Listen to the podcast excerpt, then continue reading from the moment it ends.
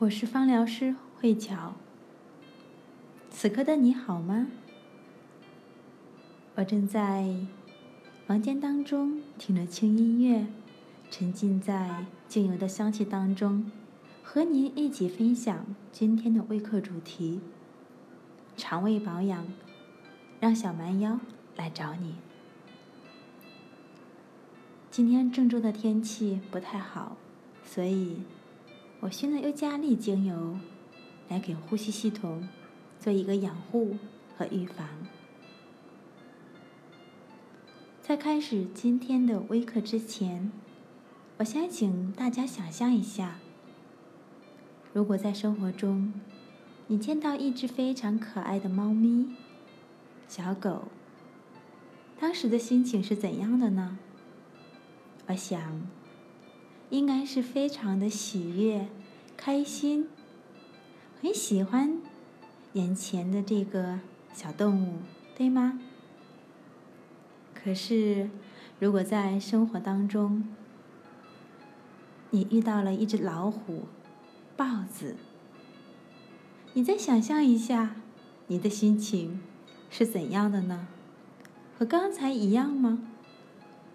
我想，大部分人都是很恐惧的，很害怕，很焦虑，很无助。人的第一瞬间就是想要去逃，对吗？所以在生活当中，我们看到不同的物经历不同的事情，当时的心情不一样。那么我们的情绪也是一样的。我们很多人在生活当中，会为了工作，为了家庭，然后让自己处在一个怎样的状态呢？很多人会很享受现在的工作，哪怕目前的工作不是自己最喜欢的，不是自己最顺心的，可是他会让自己试着去尝试。让自己去喜欢，在那样一个状态下，让自己保持着一个愉悦的心情，或者会找到一个适当的一个发泄的方式。这也是我们每一个人所追求的一种生活态度。不管在工作、生活当中，时刻都能让自己觉察到自己是怎样的一种心情，并且去谦善。可是，也有很多人会为了工作，迫于生活生计，让自己非常的焦虑，追求金钱，追求房子，追求权利，追求地位，追求名利，甚至为了这些，去做一些自己不喜欢的事情，委屈自己的事情。让自己常常处在一个焦虑、忧郁、委屈、不开心、愤怒，但不敢去说、不敢去表达的一个状态。长期以往，我们的身体可能会去反抗，他会告诉你：“主人，你要爱自己。”可是很多人并不知道，没有这方面的觉察，所以身体出现了问题。我们的肠胃除了可以消化食物，也是我们的情绪消化的一个地方。如果长期的一些负面的情绪积压在我们的肠胃处，身体就会出现问题。其实我之前。就是一个非常焦虑的人，我做什么事情都想去追求速度，不能够脚踏实地来去把事情去做好，所以当时我的身体也会出现一部分问题，肠胃的功能紊乱，免疫力下降，最后出现了湿疹。也正是因为我的身体。出现了问题，才让我开始去反思，到底发生了什么样的一些事情。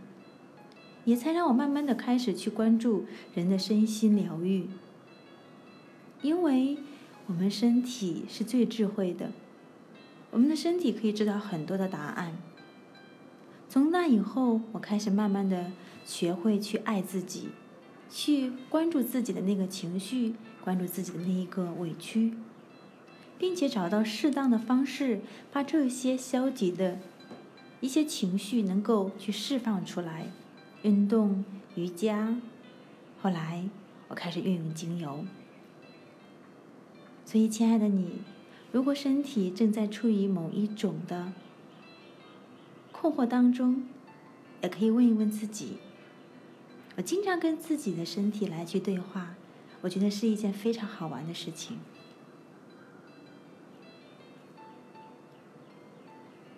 所以，情绪需要我们找到一个适当的。一个发泄的出口。如果没有，比如说我们生活当中，我经常看到一部分人对过去的事情紧抓着不放，常常活在活在过过去的那个事情当中，拿得起却又放不下，这样的人很容易得便秘。还有一部分人小肠的吸收功能不是很好，小肠它主要吸收我们对身体有益的营养，一些废弃物，它是不会吸收，然后呢排出去。可是如果在生活当中，我们经常的犹豫、徘徊，做任何事情拿不定主意，长期以往有这样的一个状态，一定也会影响到我们的小肠。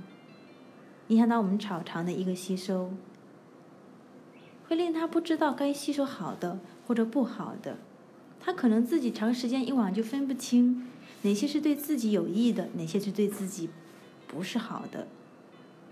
所以好的不好的他都会吸收，还有一种就是好的跟不好的他全部都不吸收。所以情绪，它真的可以影响到我们的身体，像腹胀。以及呢，带脉不通，也就是我们常常说的腰部长赘肉，除了我们的代谢之外，很有可能跟我们积压的情绪有很大的关系。我们都知道，做一个小姑娘，一般肚子上是不容易长肉的，但是成家有孩子之后，除了身体的自身免疫力下降之外，我们遇到的事情多了。我们处理的事情包括家庭、事业、跟公婆的关系以及孩子，所以这个时候很有可能我们的情绪也会储存在我们的身体当中。经常有人说，结了婚、生了孩子之后就会发胖，原来也和这个有一定的关系。所以我现在。经常会关注自己，因为我们知道肠胃跟我们的压力和焦虑有很大的一部分关系。当然，也有一部分人是天生的这种肠胃功能不是很好。像这样的一种情况，我经常呢会在煲汤的当中加入生姜、胡荽、甜茴香、黑胡椒，一到两滴。第一可以提。这个汤的一个鲜美，第二呢有助于消化。刚刚我讲到的几款精油都跟我们厨房当中是有关系的。为什么吃羊肉串儿会加一点孜然、黑胡椒？其实是有助于我们的肠胃消化。那这样的精油呢，其实也是一样，特别有助于肠胃，有腹胀气、便秘等等。所以，可以经常用精油来去按摩。